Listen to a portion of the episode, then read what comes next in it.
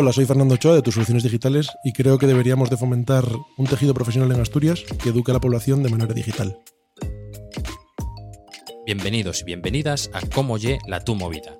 Soy Javier Fernández y estoy encantado de recibiros en un podcast en el que personas inquietas y emprendedoras ofrecen soluciones para acercarnos a una Asturias mejor.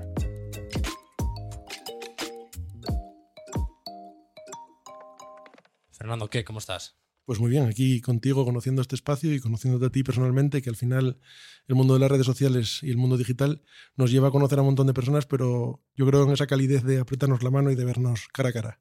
Despersonalizar, que le llaman ahora. Exacto. Sí, pero eh, eh, bueno, lo hablábamos antes, tenemos un poco realidades paralelas, porque los dos trabajamos en coworking. Exacto. Estoy aquí en Invernadero, que es donde está el estudio, y tú estás en Camaleón de Rubik. Yo estoy en el Camaleón de Rubik ya desde hace tres meses, sí. Y los dos nos dedicamos un poco al mundo digital. Nos dedicamos al mundo digital. Tú estás aprovechando un nicho que yo creo que tiene mucho mercado, que es el tema del, del podcasting, aunque bueno, también haces otras cocinas dentro del sector digital y yo estoy muy enfocado al mundo de las redes sociales, diseño web y sobre todo la publicidad. Aumentar la visibilidad de los negocios gracias a la publicidad y a un poco ese plan de acción en tres pasos que yo llamo. Plan de acción en tres pasos. ¿Qué Sí, serían? la solución. Tu solución digital les ofrece la solución. La solución es tener una visibilidad gracias a una página web con un contenido profesional y una estrategia bien determinada en redes sociales, acompañado todo de una campaña de publicidad que nos dé visibilidad frente a la gente que no nos conoce de nada. ¿Y eso a los clientes les cuesta un poco todavía o cómo los ves? Me parece que les parece algo complicado todavía de asimilar, sobre todo el tema de la publicidad, porque sí que todo el mundo se va dando cuenta de que hace falta una página web, sí que todo el mundo se da cuenta de que su competencia va teniendo páginas web, y sí que todo el mundo quiere ir metiendo mano en el mundo de las redes sociales, y que cada vez se van dando cuenta que llevarlas de manera personal al final es hacer algo para lo que no están formados o para lo que no tienen experiencia. Entonces sí que recurren cada vez más a un profesional para llevar a cabo ese tipo de acciones. Pero donde están muy perdidos es en el mundo de la publicidad. Y justo estos días hablábamos mucho de ello en nuestras redes sociales propias, eh, de que si no te conocen, ¿cómo, ¿cuál es el camino para que te conozcan si no haces publicidad? Ya. ¿Qué dependes? ¿De la viralidad de tus contenidos? ¿Dependes del boca a boca? Entonces, ¿para qué estamos presentes de manera digital?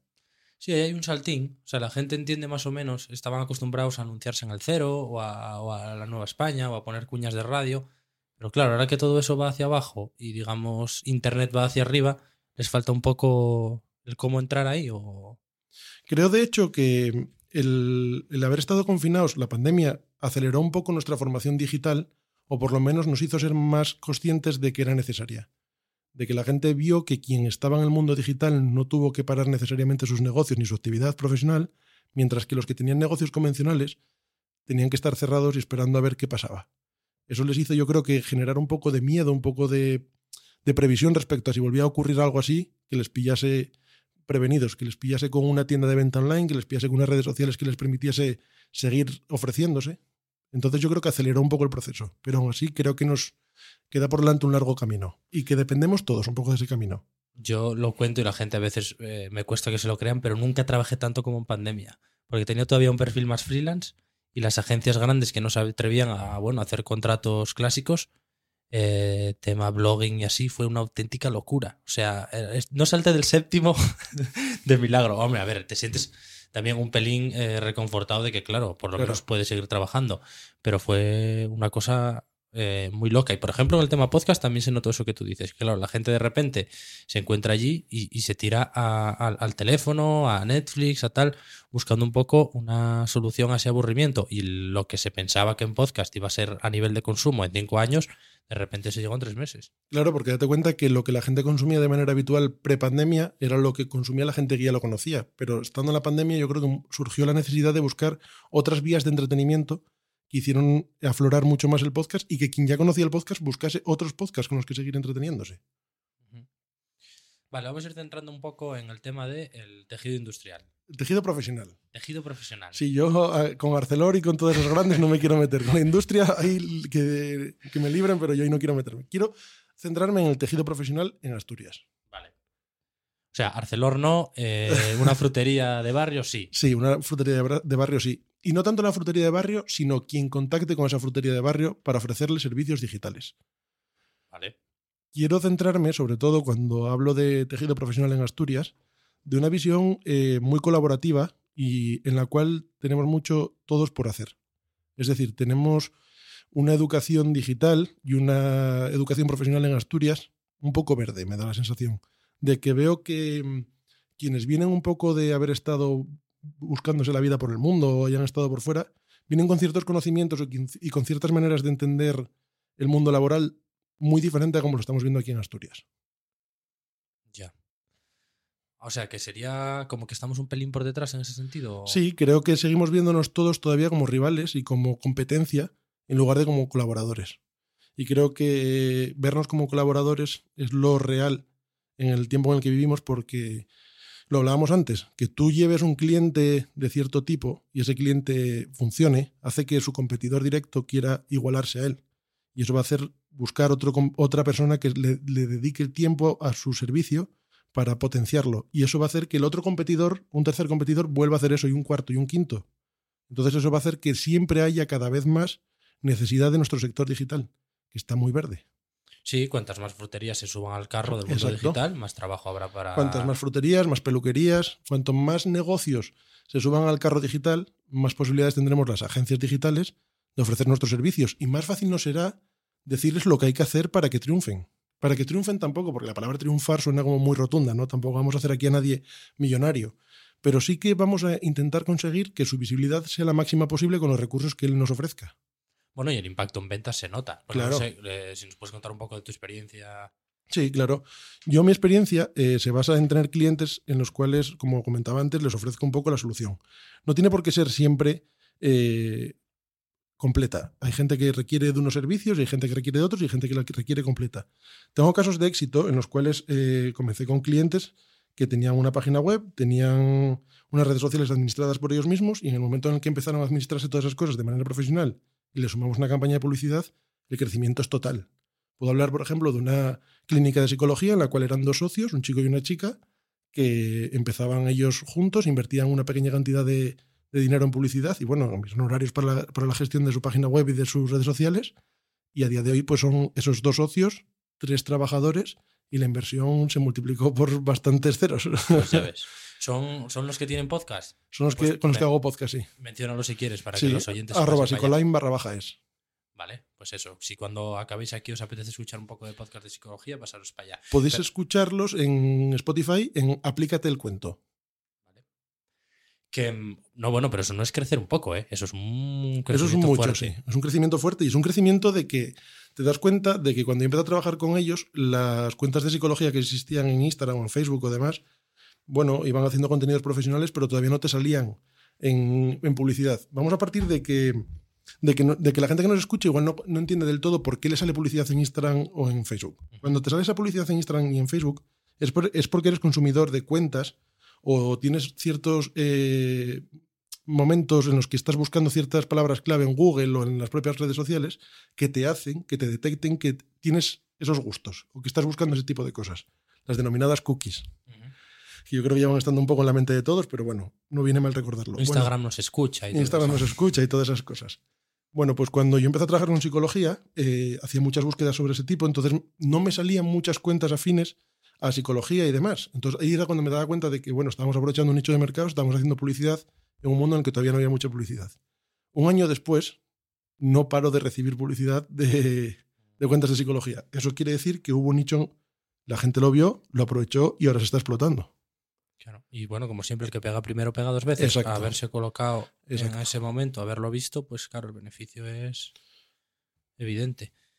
Em, vale, por ir volviendo un poco al tema del problema que notamos aquí. Eh, lo hablábamos también fuera de micro, que es un poco lo más guapo de la vida, que es rajar de, Cuando solo nos escuchamos nosotros. que, es, que, por ejemplo, claro, a, empresas mucho más grandes les cuesta mucho entender estos conceptos que tú planteas, porque eh, están con este rollo de la competencia entendido como prefiero dejar de ganar eh, 100 euros siempre y cuando el otro no gane 15. Exacto. Y claro, eso es en vamos, no tiene ningún tipo de lógica ni corporativa, ni económica, ni, ni de ningún otro sentido. Hablábamos también, cuanta más gente haya haciendo las cosas que hacemos, más gente las va a demandar. Exacto. Entonces, ¿cómo ves tú al sector económico tradicional en, en este aspecto? Bueno, pues de ahí parte cuando digo la palabra verde, porque me parece que siguen creyendo mucho en medios convencionales para hacer la publicidad, pero cuando me refiero a medios convencionales no me refiero solo a la radio y el periódico, sino que me refiero al medio más convencional para captar clientes, que es el boca a boca. Hay gente que le basta con ese boca a boca o que cree que ese boca a boca es el que le va a hacer completamente el negocio, mientras que ese boca a boca es una cosa permanente que te va a mantener siempre al, mismo nivel probablemente y que ante la posibilidad de que decrezca, eh, nunca vas a sufrir ningún tipo de crecimiento. Es decir, en el momento en el que se te, se te acaben tus consumidores habituales, nunca hay un más allá. Siempre eh, me gusta eh, hablar de algo que es el camino para llegar a ti. Cuando tienes un negocio, me gusta eh, decirles a, las personas con las que hablo, a los clientes con los que hablo, a los potenciales clientes con los que hablo, cuál es el camino para que lleguen a conocerte. ¿Qué, qué, estás ofertando en el mercado a día de hoy para que lleguen a conocerte? No qué estás ofertando de productos o servicios que des, sino qué estás ofertando de que lleguen a conocerte. ¿Por qué medios van a llegar a conocerte? ¿Qué estás haciendo para que, para que lo consigan? Yo, por ejemplo, hoy estoy aquí contigo sentado y aparte de conocerte a ti, estoy haciendo que gente que te conoce a ti me conozca a mí, pero sobre todo conozca los servicios que yo ofrezco. Ya estoy haciendo un, ejercicio de, poner un medio para que me conozcan. Ya estoy eh, agilizando un camino, un método para que la gente conozca tus soluciones digitales. Sí, tomándote la molestia de hacer cosas para que llegar a audiencias que, bueno, pues a través del teléfono, cuando lo publiquemos o donde sea, que conozcan un poco lo que haces. Ya, pues eso es interesante, sí, porque hay mucha gente que realmente espera que le conozcan por, por magia. Y, claro. y eso está bien para el mago pop, pero el resto de los mortales tenemos que hacer alguna cosa Hay más. veces en las que, la que esperamos que la gente llegue. Mm. en muchos casos vemos negocios que abren en una calle cualquiera y no hacen ningún tipo de acción digital y se publicitan a lo mejor en el periódico de lanzamiento y a partir de ahí, ¿cuál es la manera en la que creen que van a llegar a su negocio? Qué medios están poniendo de su mano para que les entren más clientes. Mientras que si hacen una página web, una creación de contenidos en redes sociales que visibilice su servicio, sobre todo que les visibilice quiénes son y sobre todo unas campañas de publicidad que muestren tus servicios y te muestren a ti, a gente que aún no te conoce, estás ampliando las posibilidades de ganar más clientes. Sí, y además estás haciendo imagen de marca, ¿no? Exacto. Sí, pues la verdad es que es muy interesante. Claro, el tema aquí está que em, igual hay que hacer un poco de evangelización. en estos días de Semana Santa. Sí, claro, ahora que venimos de. Este año no sé si echaron Benur y todas esas, porque no supongo, pendiente la Supongo que sí. Pero espero que sí. Sí, bueno, eso que tú dices, ir por ahí contando un poco, porque claro, y luego está el tema de los costes. La gente se piensa que esto es carísimo, y si lo comparas con poner una página completa en un medio asturiano, que no vamos a decir el nombre, porque como hay los que hay ya los conoce todo el mundo. Exacto. Con eso haces campañas digitales una temporada importante por el mismo coste. Por el mismo coste. Es que por un coste muy bajo, yo invito mucho a la gente a que pruebe a hacer publicidad.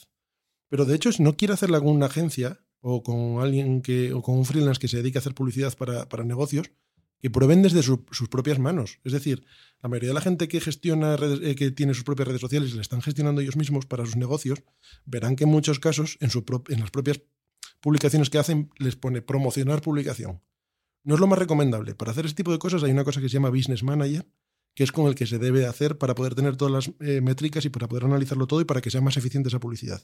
Pero para que hagan esa prueba, para que metan 50 euros y vean qué ocurre, les vale. Y yo siempre invito a que lo hagan. Oye, es una manera de gastarse 50 euros para saber qué pasa cuando lo haces con 50 euros en medios tradicionales ni te saluda. No, no, no te abren ni la puerta.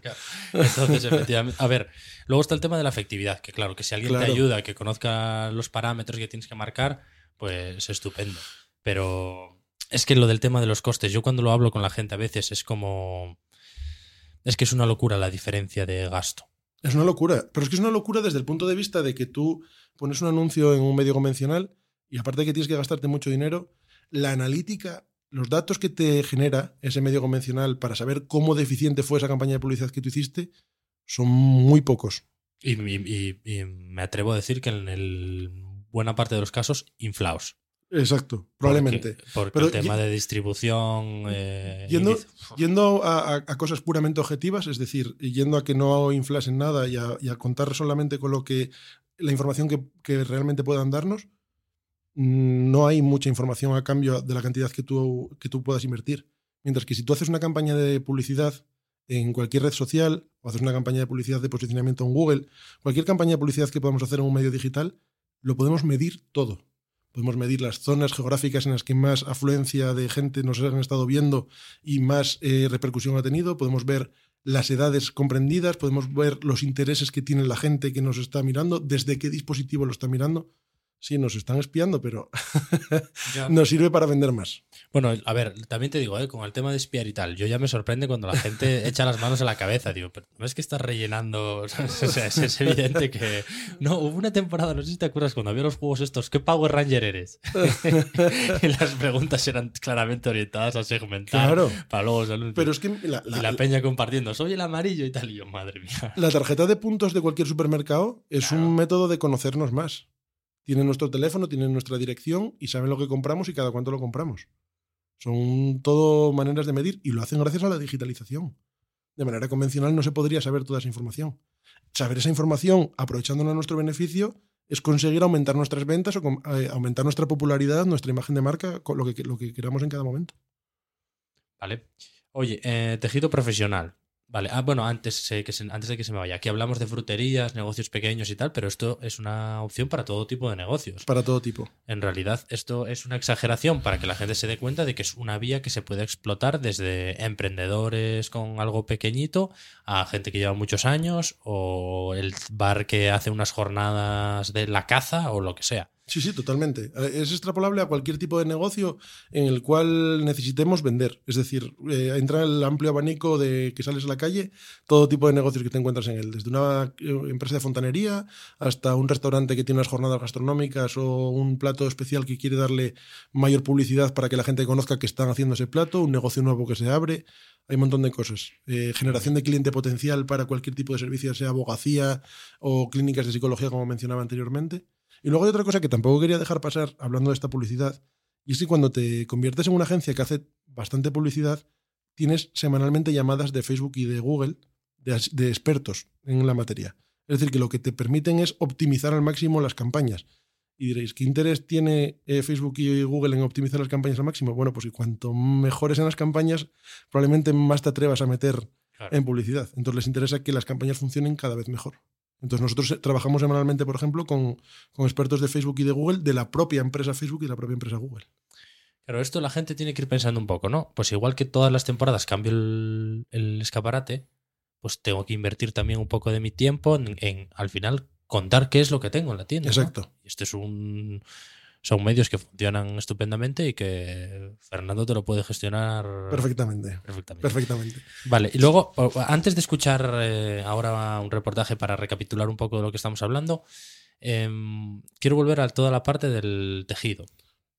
Vale, eso ahí, ¿tú qué notas que es lo que no, no encaja? Mira, noto que tú y yo, para empezar, como mencionabas al principio, estamos en un coworking cada uno.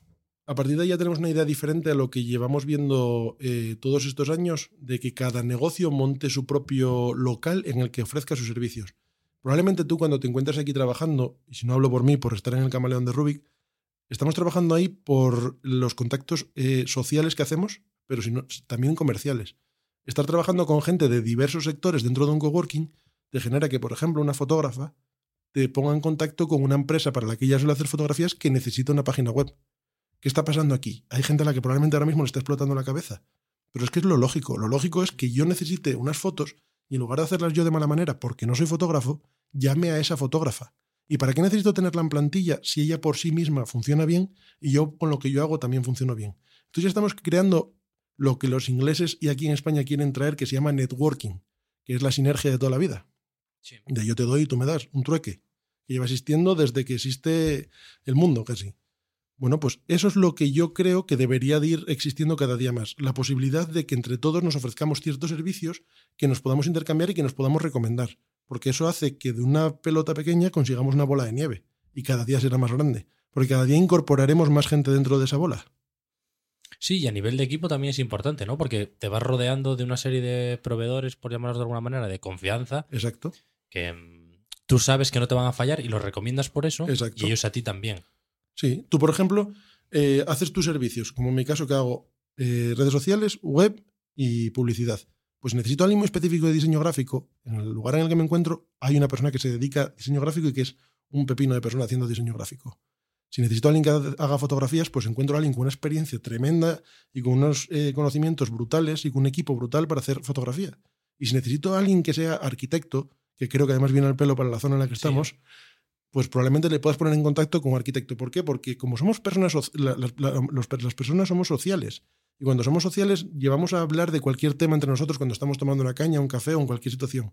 Y eso deriva a que te puedan preguntar, ¿conoces un dentista que necesito ir? ¿Conoces un arquitecto que el otro día? ¿Conoces una persona que haga una página web?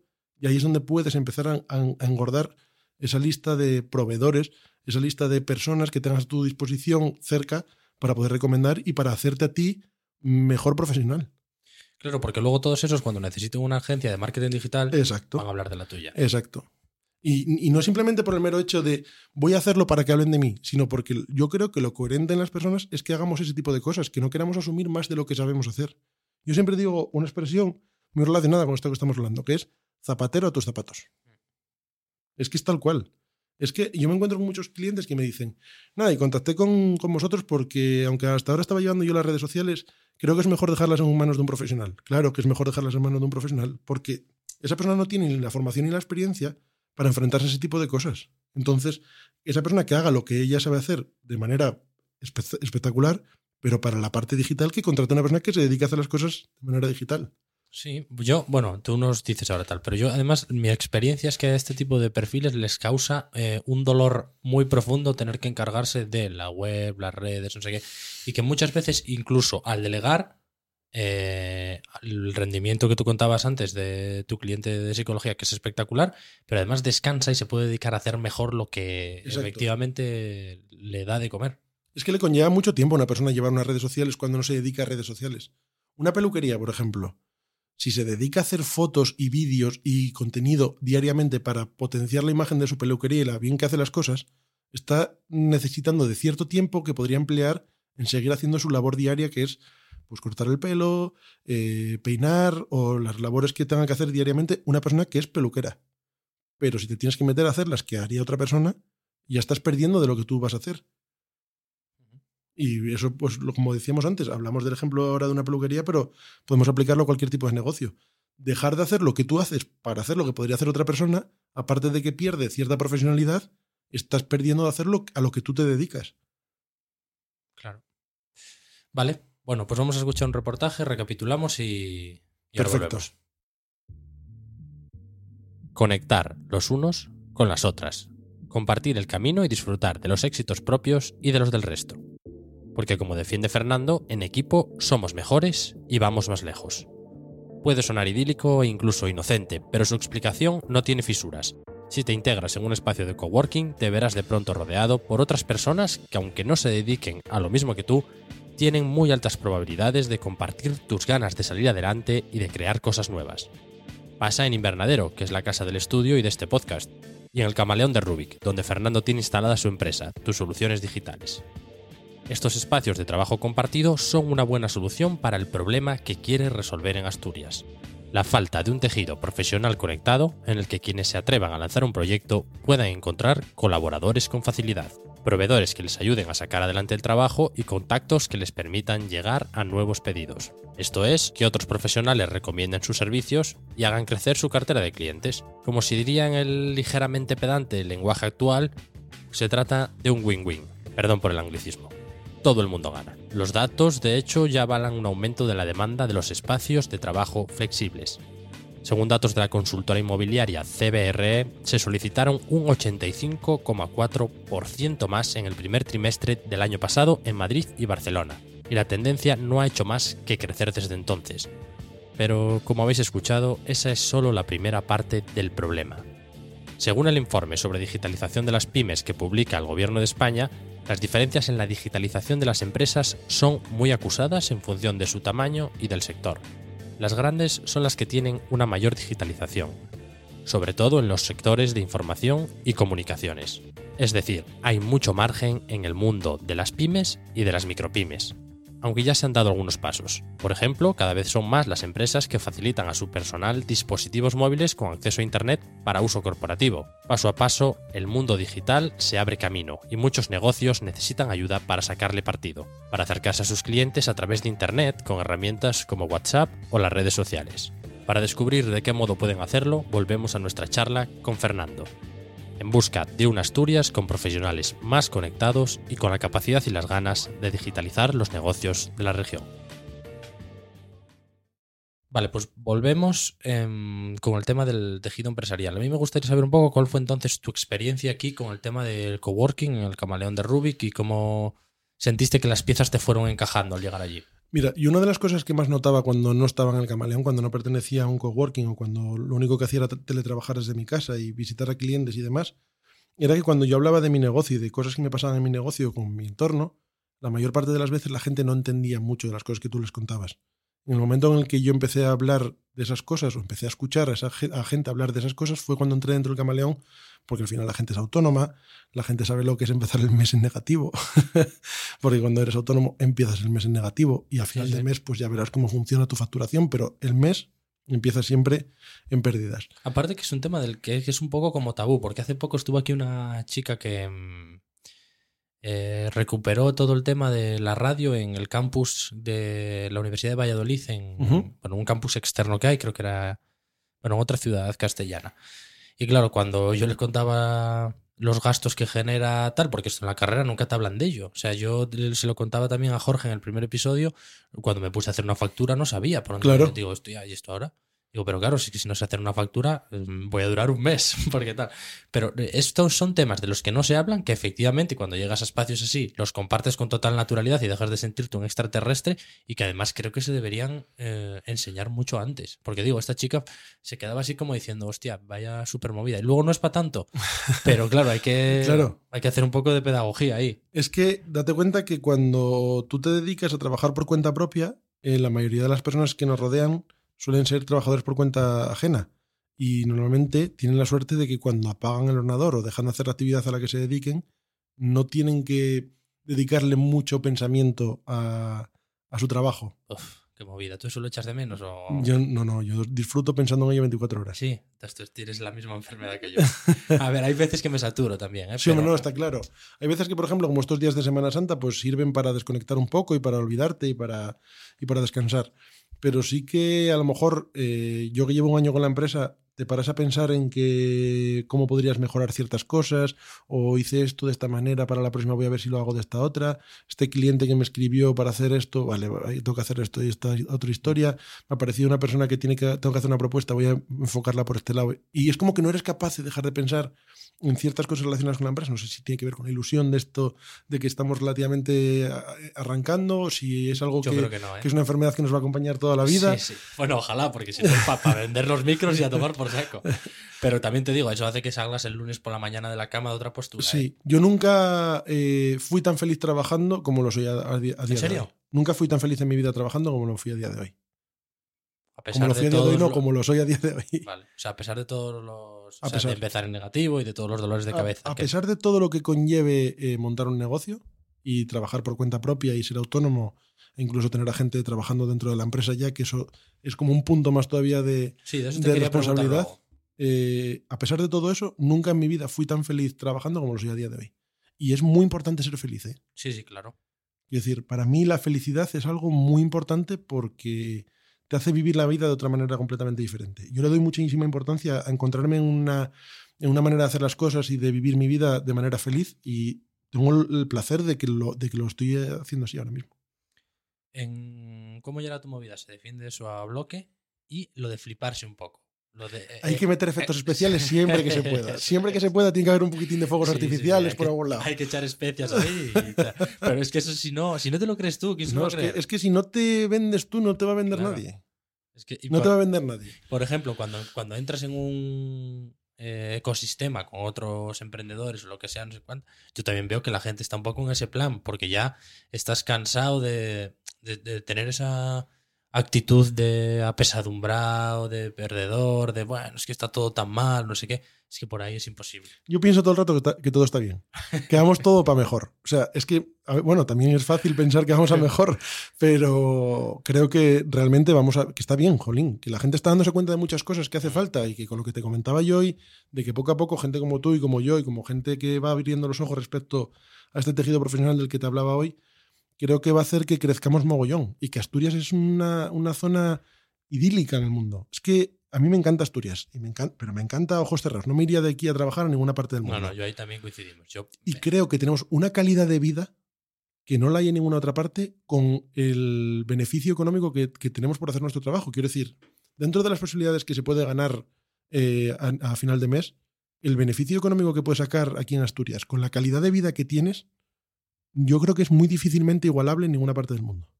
Sí, y aparte también te digo, hay pocas empresas que te van a pagar, eh, claro, por el nivel salarial que hay, lo que te podrías construir. Vale, tendrás que pasar un pequeño desierto y tal, pero luego efectivamente vas a vivir mejor y te vas a sentir mejor recompensado incluso en términos económicos, Totalmente. porque la gente no regala sueldos por ahí. No, no, no, ni mucho menos. Entonces, claro, Yo tuve la suerte de haber trabajado de, de responsable de marketing en algunas empresas así, en las que, bueno, tenía un buen puesto y demás.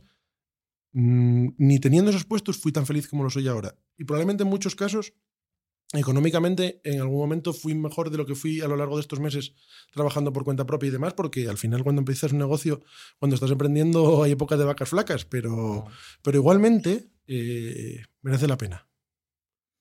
Merece la pena. Yo, de hecho, el otro día, el, el 16 de abril, que era el día del emprendimiento, yo me mostraba muy orgulloso de, de- de llamarme emprendedor, de atreverte, de montar un negocio, de ver que hay mucha gente que ya lo hizo y que le va muy bien, y ver que hay gente que, con la que hablas muchas veces y que te dice, jolín, qué envidia, que te lo montaste por tu cuenta, jolín, qué envidia que te va tan bien con lo que me gustaría.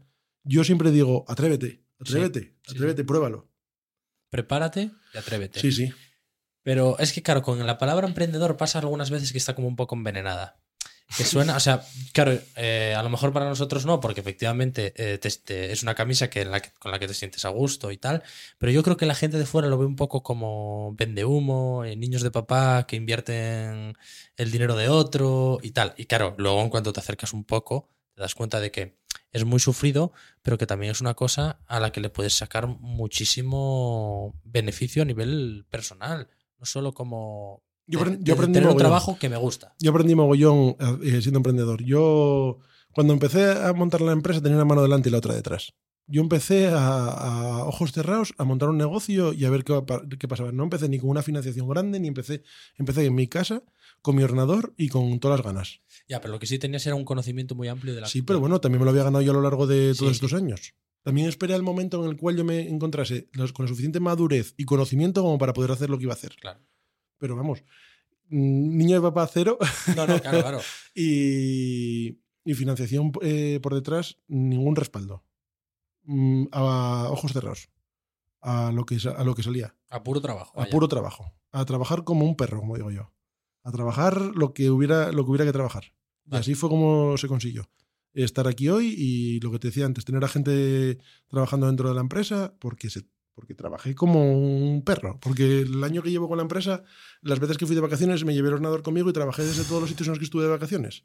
Trabajé sábados por la mañana, trabajé domingos por la tarde y trabajé cuando hizo falta. Es que este pretende ser un podcast optimista, entonces No, pero es que no, yo, soy, no qui- no quiero entrar a llorar ahí. yo soy feliz madre mía. haciéndolo, tío. Soy Ostras. feliz. Pues yo a mí esos ratos sí me cuestan. Nosotros- No, porque lo ganas para ti. Sí. Y habrá tiempo para disfrutarlo. Habrá Sí. tiempo para poder tener las manos en la cabeza como las tienes ahora. sí, y no por verdad. apesadumbrado, sino por feliz. Pero yo creo que em, hay, hay que buscar un equilibrio ahí. Yo, por ejemplo, en cuatro años paré, paré 100% una semana. Entonces, claro. y, y las primeras veces decía, "Puf, tanto me da. Enchufo aquí el portátil, pim, pam, pum, pim, pam, pum. Y bien, encantado lo que tú dices. Eh, aquí atendiendo a, a mis clientes, que al final son mi gente y, y tal. Luego ya, claro, eh, empiezas a sufrir un poco Sí, más. se va haciendo montaña rusa. Sí, yo lo que hice, eh, este es eh, tip, vamos a dar, como hacen los modernos, meter un par de tips. Yo lo que hago ahora es teletrabajo fuera alguna semana al año. Que eso, por ejemplo, desde que Volotea puso vuelos desde Asturias, me funciona genial. Sí, eso es algo que también me gusta hacer. Pues eso, puf, Te lo recomiendo al máximo.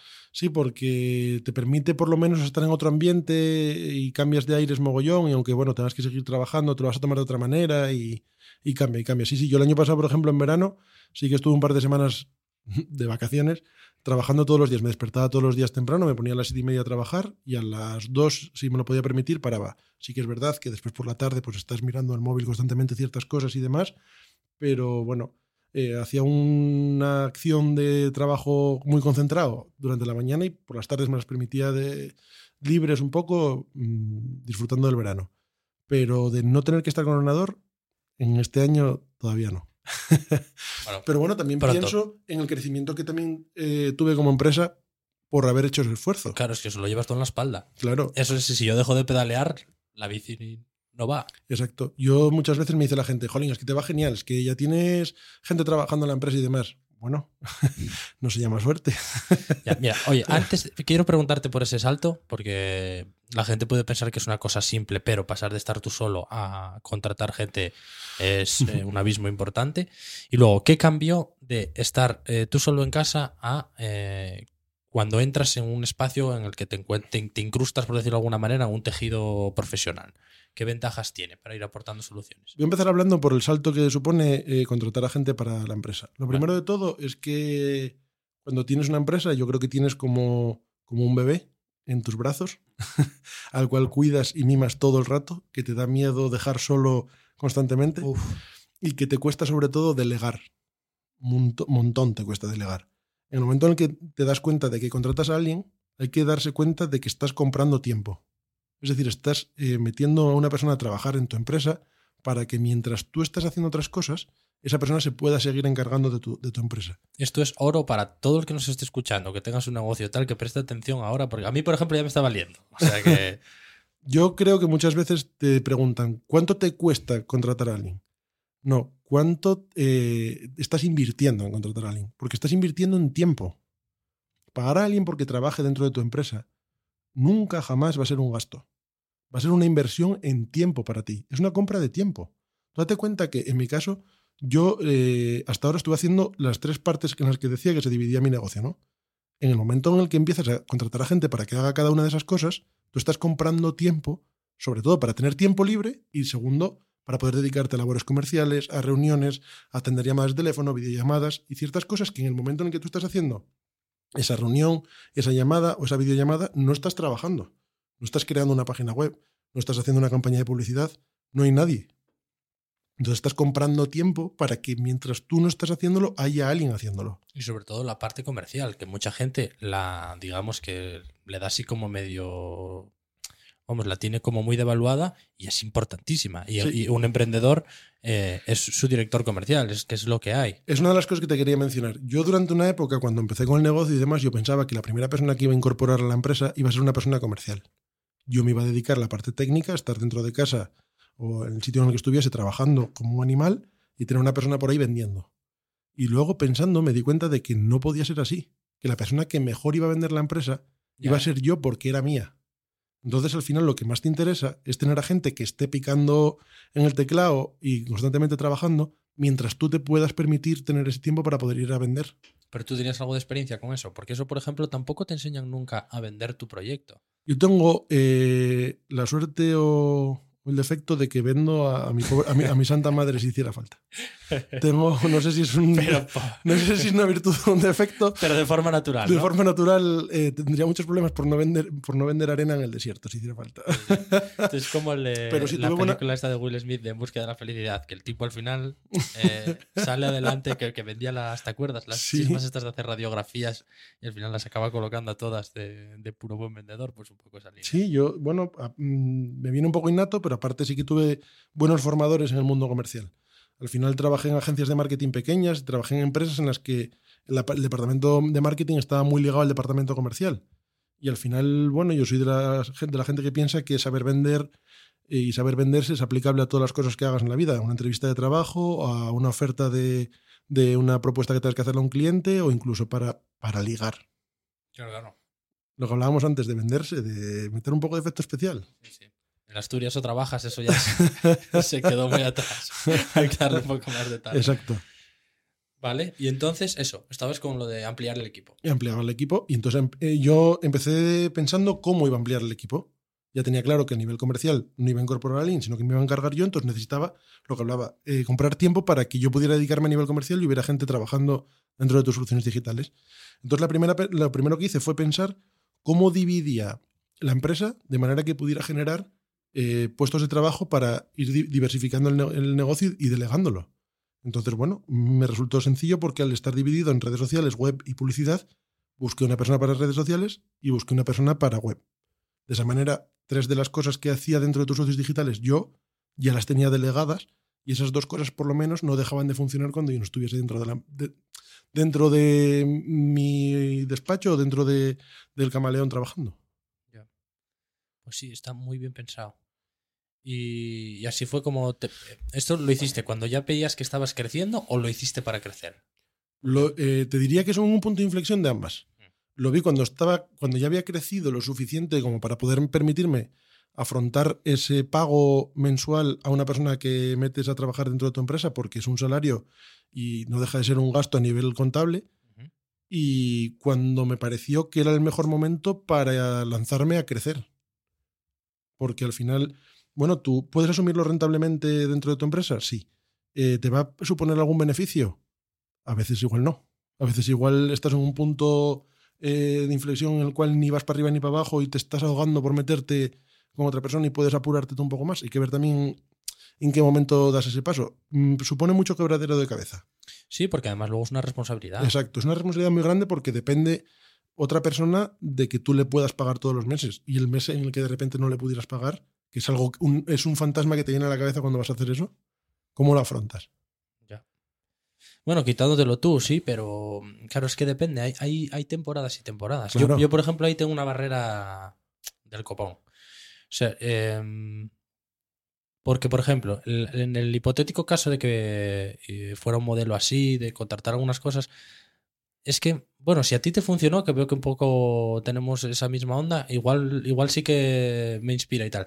Pero, ¿cómo es el paso de delegar y decir, bueno, esto no. convencerte a ti mismo de que no necesitas controlarlo tú al 100%?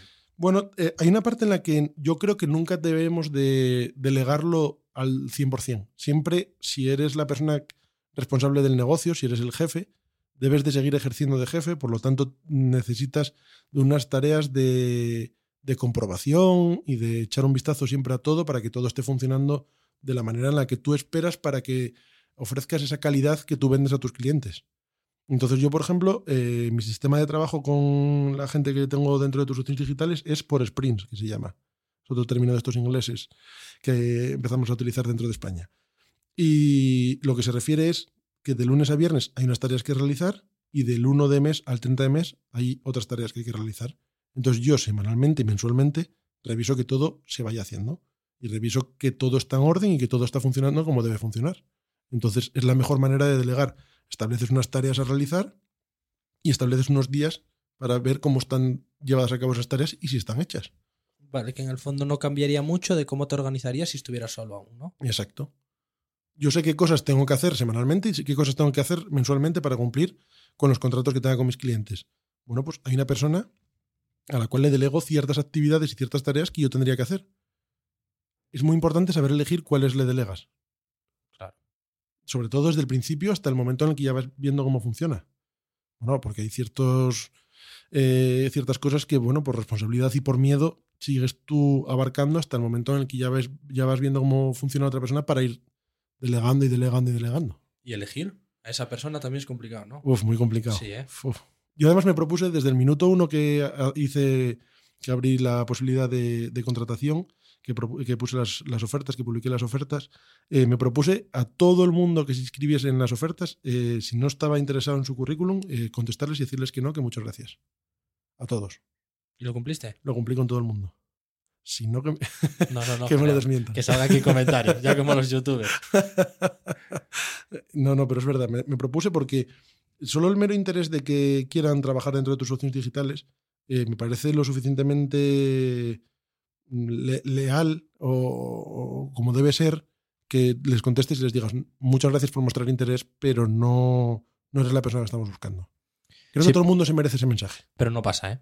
Claro, por eso. Es- o sea, eh, cuando lo recibes, todos buscamos trabajo en algún momento, lo agradeces muchísimo. Muchísimo. Yo me encontré con un montón de gente dándome las gracias. Muchas gracias por contestar. Muchas gracias por decirme que no. Pero es que agradecemos que nos digan que no porque es que la alternativa es no saber nada. No, no, es la más absoluta indiferencia. Exacto. Y la indiferencia es horrible. Es horrible, es horrible. Entonces me propuse desde el minuto uno que siempre que publicase una oferta de empleo, cada persona que se inscribiese le contestase. Y lo cumplí. Lo cumplí con todo el mundo y le fui contestando desde el primero que, que se inscribió hasta el penúltimo, porque el último es la persona que entró a trabajar. Entonces fui mandándoles a todo el mundo que muchas gracias, pero que, que no. Y lo hice precisamente por lo que dices, porque todo el mundo fuimos eh, demandantes de empleo y en algún momento estuvimos en esa posición Mm. y quisimos que nos, eh, que nos contestasen. Y muchas veces no, no, no ocurrió así. Vale, luego entre todas las que te llegan, ¿cómo sabes cuál es la que te encaja? Yo hay dos cosas que priorizo fundamentalmente. fundamentalmente. La primera de ellas es ver una persona normal al otro lado. Una persona con la cual eh, normal, para mí, es una cosa completamente subjetiva. Es una persona con la cual yo vea que me puedo comunicar en el mismo idioma en el que yo hablo. Que no estemos muy en desacuerdo a la hora de, de- de hablar. Que si le digo, ¿qué dices, tío? No diga, pero este chalao que me está diciendo tratándome de tío. Bueno, porque al final, cuando estableces cierta confianza, decirle a alguien, ¿qué dices, tío? Pues no, no, no, no pierdes las formas, ni dejas de ser la, la autoridad de jefe, ni todas esas milongas. No, es una manera de hablar de manera cercana. No sé, no sé cómo poner el ejemplo para, para, para explicarme, pero me refiero al hecho de encontrarme con una persona que no, que no esté muy, muy desigual a cómo me comporto yo y cómo hablo yo y cómo veo las cosas yo. Que conectes un poco. Que ¿no? conecte. Sí. Vale. Y la segunda cosa a la que le doy mucha importancia es que me demuestre ganas, que me demuestre que, es una persona echada para adelante, que va a atreverse y sobre todo en un, en un proyecto como el que tengo yo entre manos, pues que tiene hambre, que tiene ambición y que quiere, y que quiere aportar mogollón de cosas, que tenga mucha iniciativa. Esas cosas me parecen muy importantes. Y luego ya valoro los conocimientos. No valoro eh, su formación, valoro los conocimientos. Ya, hay una diferencia ahí, sí. Exacto. No valoro que haya ido a la Universidad de Harvard y tenga Ya, tres, luego tres bootcamps. No, valoro que esa persona sepa hacer lo que tiene que hacer. que sepa poner unos anuncios, gestionarlos, Exacto. modificarlos sobre la marcha, claro. Pues sí, yo creo que es el enfoque adecuado. Vale, tejido industrial. Ya tenemos el equipo dentro de la empresa, eh, la empresa integrada en un ¿Ecosistema? un ecosistema coworking. ¿Qué más crees que se puede hacer para llegar a una solución? Bueno, eh, cuando, eh, cuando empecé a formar parte del camaleón que lo hablábamos antes, lo primero que me di cuenta es que no necesitaba para nada un espacio físico propio. Porque si yo estoy en un espacio físico propio o tú estás en un espacio físico propio aquí donde tienes el podcast, probablemente la gente con la que te relaciones cuando estás aquí trabajando Ujú. no la verías nunca. Y probablemente esa gente con la que tú trabajas a diario aquí no te perjudica en nada para llevar a cabo tu actividad y sin embargo te reporta muchos beneficios. Te reporta beneficios desde el punto de vista de experiencias que hayan tenido. Te reporta experiencias en cosas que tú quieras compartir con ellos que te generen otros puntos de vista. Y sobre todo te generan la posibilidad de ofrecerte clientes. Sí, y también sobre todo lo de la experiencia que comentas, porque Exacto. aquí en Invernadero hay mucha gente que tiene empresas medianas, ya tal. Pero muchas veces te cuentan cosas que a nivel de gestión, que a nivel de, de cómo llevar un poco en la parte más de negocio, aprendes mogollón. Tío. Y es lo que tú dices un poco, que eh, tienes una idea y, y no rebota contra la pared. Se la puedes contar a alguien que a lo mejor conoce una experiencia parecida de hace no sé cuánto y entonces ves que un poco que, que las ideas fluyen Exacto. y que, y que ya está, que es así. No es lo de antes de voy a decir aquí una idea que tengo a ver si alguien me la va a robar. Vamos a ver, punto número uno.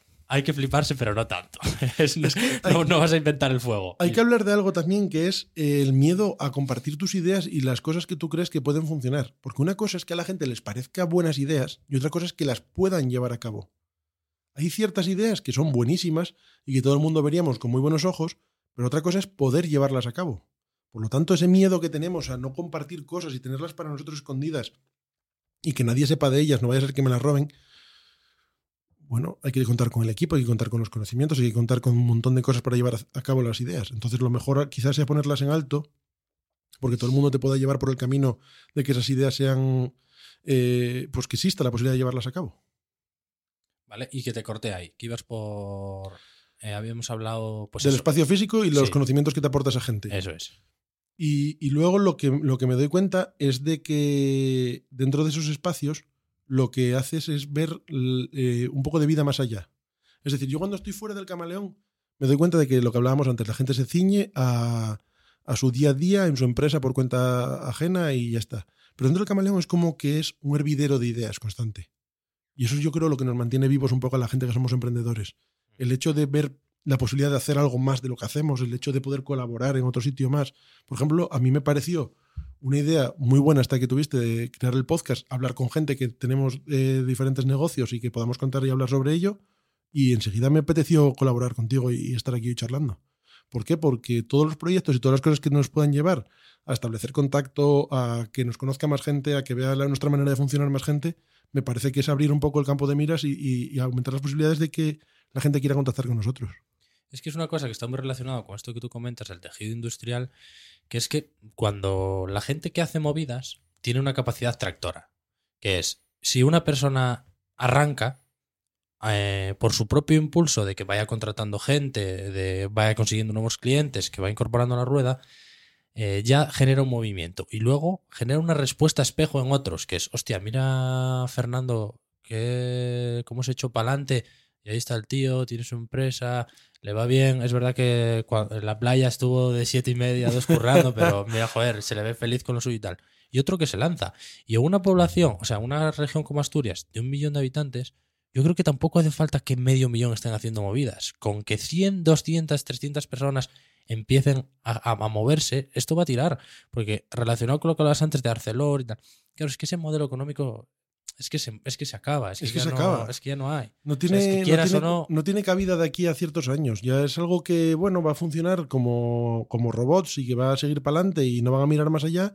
Pero yo creo que para la juventud que viene y para la gente que estamos trabajando a día de hoy fuera de esas grandes empresas, necesitamos hacer cosas en las cuales eh, mostremos la posibilidad de colaborar. Creo que la palabra colaborar es una palabra que debe de estar muy ligada a los tiempos en los que estamos a día de hoy. Colaborar. Es que es, bueno, creo que además, eh, por proyectos que tú tienes, como el tema del cohousing y demás, está muy, muy, muy ligado a cosas que haces tú. Pero es que, es que eh, me parece tan evidente que deberíamos de colaborar mucho más. Sí, pero yo creo que eso, claro, aquí porque nos entendemos, porque efectivamente, y la gente que escuche este programa probablemente vaya por ahí. Pero yo, por ejemplo, por contar una vez, cuando yo antes de tener en Invernadero el estudio, eh, lo tenía en el Lugo de Llanera, en, un coworking.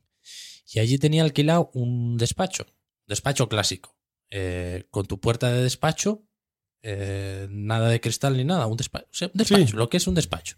Y cuando vine para aquí, que esto, joder, el invernadero, para el que no lo conozca, esto está, yo estoy en la zona que es una nave y es así como bastante espectacular. Pues sí, muy diáfano. Sí, mis padres cuando lo vieron, yo, o sea, yo se lo enseñé, o sea, eh, con este orgullo que haces las cosas, cuando enseñas las cosas a tus padres, que dices, pues ahora sí, ahora, ahora lo van a flipar. Me dijeron, bueno, no está mal, pero antes tenías un despacho. ¿Sabes? Entonces, yo creo que las generaciones de antes, tú probablemente si fueras para casa contando, alquilé un local de 1500 metros, a lo mejor en, la gente un poco más mayor, y aunque sea de nuestra edad que tenga otro esquema mental, dirían, hostia, 1500 metros. Ahí lo tienes a Fernando el tío. Es que, de hecho, yo entre, entre mis colegas lo del coworking no lo acaban de entender. De hecho, los tengo que lo llaman ecoworking. O sea, no son capaces todavía ni de hacerse a la palabra. Entonces, hay veces que digo yo, madre mía.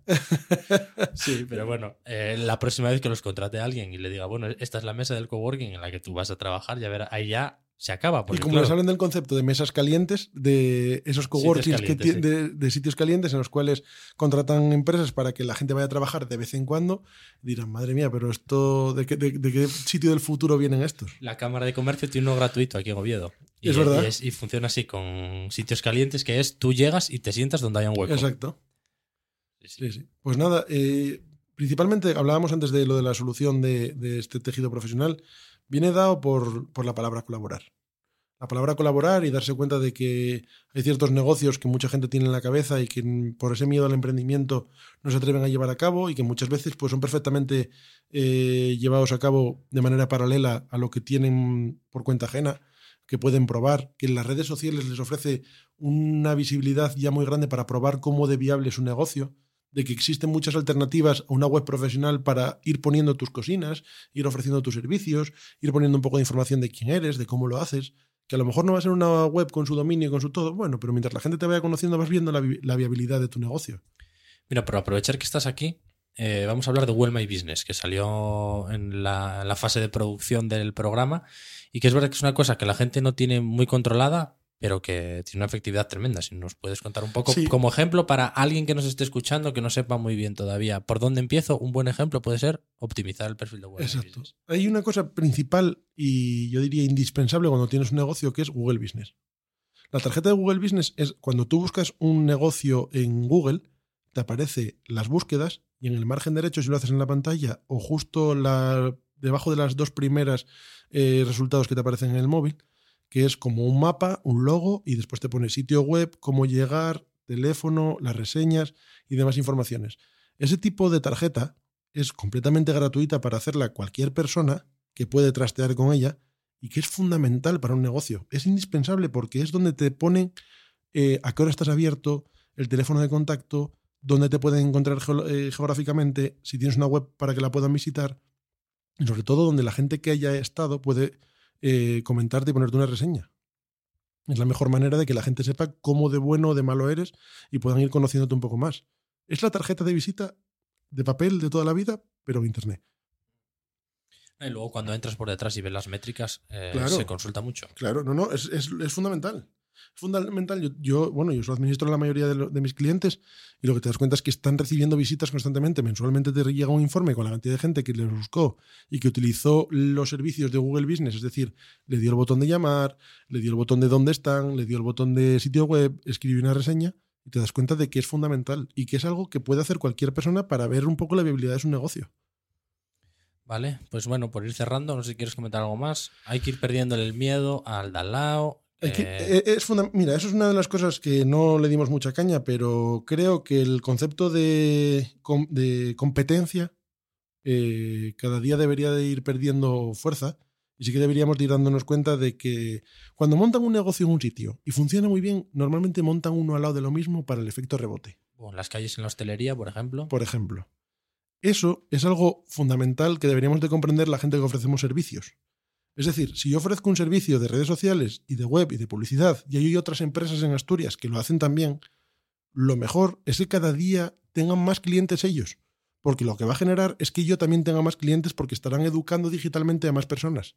Entonces eso hará que muchos clientes que ellos tienen eh, comenten, pues yo tengo una página web, yo tengo redes sociales gestionadas por esta empresa, yo tengo no sé qué, y todo el mundo buscará eh, redes sociales en Asturias, eh, páginas web, cómo hacer mi página web, con quién hacer mi página web, Nos- resultados de búsqueda que irán llegando a las diferentes webs de las diferentes agencias que estamos aquí. Lo que pasa que hay- habrá en algún lugar un empresario con, cor- bueno, con corbata, que cada uno se viste como quiere, pero es, es que se le está pudriendo el hígado de escucharte. Yo rehuyo totalmente de la, de la competencia. Y de hecho ya lo hablábamos eh, también fuera de micro, que sería muy interesante crear eventos con los cuales pudiésemos eh, visibilizar la digitalización en Asturias, pudiéramos visibilizar eh, las agencias y diferentes formatos de servicios que se ofrecen en Asturias de manera digital para que quienes quieren adentrarse en ese mundo y que su empresa contrate los servicios de una página web, de unas redes sociales, de publicidad o de cualquier tipo de servicio, servicios de fotografía, diseño gráfico, lo que haga falta para digitalizarte, pueda haber un abanico amplio de servicios y de, y de personas con las cuales puedas charlar un rato. Habrá mucha gente a la que le explote la cabeza por llevar a cabo esto. Pero a mí me daría completamente igual que tú estuvieras a un metro de mí hablando de lo que tú haces, yo aquí contando lo que yo hago, a la derecha mía otra persona contando lo que hace, otra más allí, Sí, sí. No hay que tener complejos con estas cosas. ni tampoco tener miedo a la Sí, competencia. sí. Si No, no, porque es, es- así es como se genera. eh, no sé si tejido, pero sí es como si se hace industria, entre comillas. Claro, y, te- y tejido, porque lo que haces es fomentar que cada día haya más empresas y más profesionales trabajando aquí. En Asturias, que hay que tirar de ella. Sí, sí. Que dentro de poco vamos a tener la llena de gente que no es asturiana teletrabajando desde aquí por la calidad de vida que van a tener aquí. Porque ahora el teletrabajo, si hablábamos antes de lo, de lo que se digitalizó la gente gracias a la pandemia, el teletrabajo se volvió una cosa eh, de andar por casa ya. Todo el mundo lo conoce, todo el mundo lo quiere llevar a cabo y todo el mundo lo negocia en sus contratos. Teletrabajar tantas veces al año, no sé qué, no sé cuánto, para no tener que estar en casa. Pues mucha gente vendrá aquí a Asturias para teletrabajar para empresas de sabe Dios dónde. Pues imagínate si podemos conseguir que la gente esté trabajando en Asturias, teletrabajando gustosamente, generando eh, crecimiento en la región. Vale, pues eso, nada, en equipo somos mejores, no, no hay que tenerle miedo a la competencia y dónde te podemos encontrar para la gente que se ha quedado con ganas de más. Bueno, pues la gente que quiera buscar un poco de tus soluciones digitales puede encontrarnos en tussolucionesdigitales.com, puede encontrarnos en las diferentes redes sociales en las que solemos ser muy activos, que son Instagram, Facebook y LinkedIn, que nada, tus soluciones digitales y ya nos encuentran. Y nada, pues que estaré encantado de charlar con cualquier persona que esté dispuesta a conocernos, que hacer una llamada o mandar un correo electrónico no compromete a nadie a tener que contratar los servicios, sino que pueden preguntar todas las dudas que quieran y charlar un rato, que estamos abiertos completamente a ello. Y sobre todo, la gente que quiera montar un negocio de esto, que sepa que no, le- no va a encontrar una puerta cerrada si quiere preguntarme sobre dudas que tenga para llevarlo a cabo. Vale, Fer, pues muchas gracias. Como veis, no, no tiene ningún problema en contarnos su movida. Así que eh, cualquier cosa, nos leemos en internet. Como Yela, tu movida es un podcast original de El Estudio. Suscríbete a este canal para no perderte ningún episodio. Consulta nuestra página web elestudiopod.com si necesitas más información y síguenos en redes sociales, arroba elestudiopod.